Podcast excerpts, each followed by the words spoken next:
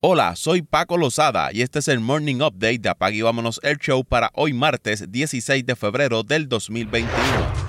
Jordan Clarkson anotó 40 puntos con 8 triples para llevar a los Jazz de Utah a superar a los 76ers de Filadelfia 134 a 123 en un choque de líderes de conferencia. Por Filadelfia, Ben Simmons tuvo 42 puntos, la mejor marca de su carrera y se quedó a ley de un rebote para lograr un triple doble. Donovan Mitchell agregó 24 puntos para ayudar a Utah a superar una desventaja de 14 puntos. Ahora los Jazz juegan para 23 victorias, 5 derrotas y han ganado 8 partidos consecutivos y 19 de los últimos 20 encuentros. Tobias Harris anotó 36 puntos para Filadelfia, quienes no tuvieron en cancha a Joel Embiid.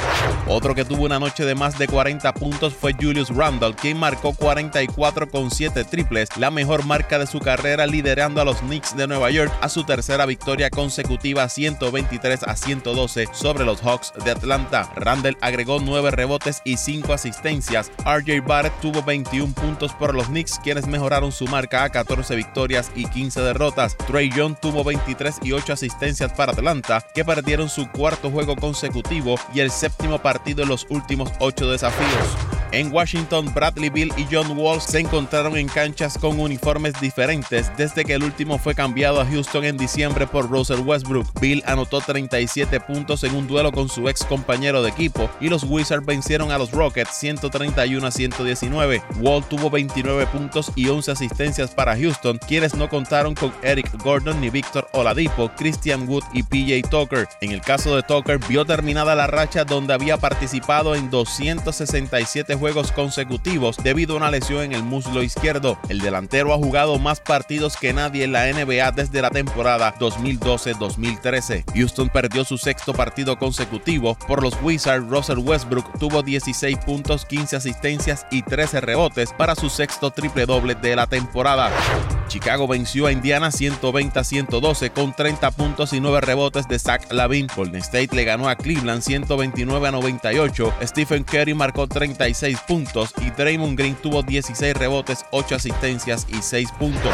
Los Ángeles Clippers superaron al Heat de Miami 125 a 118 con 32 puntos, 6 triples de Marcus Morris. Los Ángeles no contaron con 4 jugadores de su rotación regular, incluyendo a Leonard y Paul George. Por Miami, Jimmy Butler tuvo un triple doble de 30 puntos, 10 rebotes y 10 asistencias. Van Adebayo aportó 27 puntos y 12 rebotes. Kyrie Irving anotó 40 puntos, el máximo de la temporada, y James Harden tuvo su quinto triple doble con Brooklyn y los Nets vencieron a los Kings de Sacramento 136 a 125. Kevin Durant no participó debido a estar lastimado. Harden tuvo 29 puntos, 14 asistencias y 13 rebotes, su noveno partido consecutivo con un doble doble. El récord de la franquicia es de 10 doble dobles de forma consecutiva. Hassan Whiteside tuvo 26 puntos y 16 rebotes para los Kings. La ofensiva de Brooklyn estuvo imparable al punto que anotó 74 puntos en la primera mitad teniendo ventaja hasta de 28 y tiraron para un 58% de campo. La estrella de los Lakers de Los Ángeles, Anthony Davis, estará fuera de juego al menos dos o tres semanas debido a una lesión en la pantorrilla, dijeron fuentes a Adrian Wojnarowski de ESPN. Se espera que los Lakers tomen la lesión de Davis con cautela y optarían por dejar al delantero recuperarse hasta luego del receso del juego de estrellas, que será del 5 al 10 de marzo, lo que extendería su ausencia a 3 a 4 semanas. Davis abandonó el partido del domingo contra los Nuggets de Denver después de chocar las piernas con el centro Nikola Jokic. Según los informes, una resonancia magnética confirmó el agravamiento y la tensión en la pantorrilla. Los Ángeles no confirmaron los hallazgos ni el tiempo para la recuperación de Davis, aunque el equipo anunció que los resultados de la resonancia magnética no mostraron ruptura del tendón de Aquiles derecho. La NBA tiene el interés de organizar el desafío de habilidades y la competencia de tres puntos antes del juego de estrellas el 7 de marzo, mientras que el Slam Dunk Contest se llevará a cabo durante el medio tiempo, según dijeron fuentes a Shams Charania de The Athletic. Los jugadores que participen en las festividades deben viajar a Atlanta un día antes en transporte privado y marcharse después del juego de estrellas. Los que participen del partido pueden traer un número limitado de miembros de la familia con ellos, aunque deben someterse a pruebas de COVID-19 regulares, según un memorando de la NBA que obtuvo Adrian Wojnarowski. Tanto los jugadores como sus invitados solo pueden salir del hotel designado para asistir a los eventos del All-Star Game.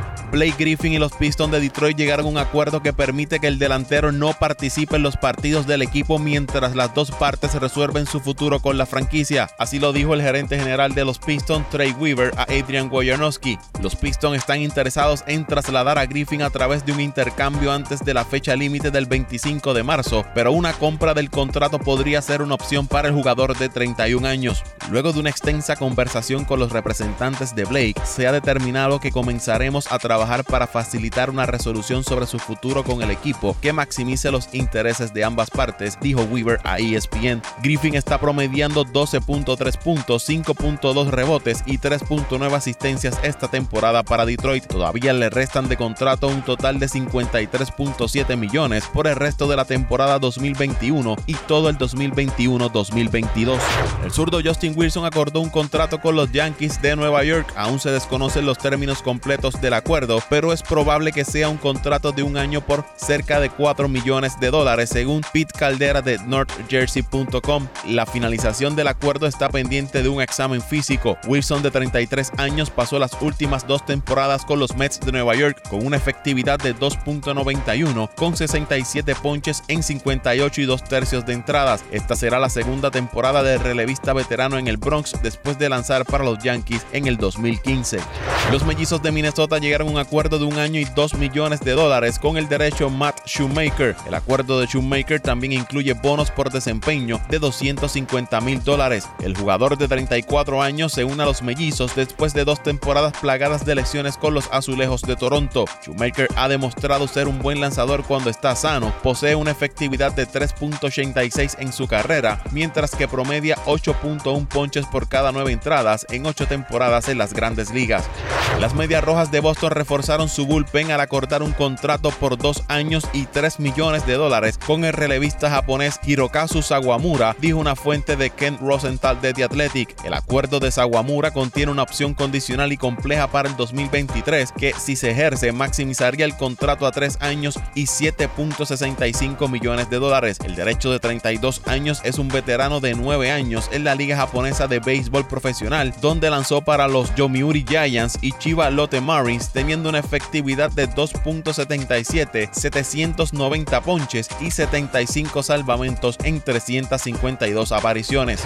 Los padres de San Diego continúan reforzando su cuerpo de lanzadores y en esta ocasión añadieron mediante la agencia libre el lanzador derecho Keon Kela, dijeron fuentes a Dennis Lin y Ken Rosenthal. Las finanzas del contrato de Kela están pendientes de un examen físico y aún se desconocen. El derecho solo apareció en tres juegos para los Piratas de Pittsburgh en el año 2020, después de perder tiempo por una lesión en el brazo y ser colocado en la lista de COVID-19. Kela tiene una efectividad de 3.24 con 28 juegos salvados y 266 ponches en 216 y 2 tercios de entradas en un lapso de una carrera de 6 años con los Piratas y los Rangers de Texas.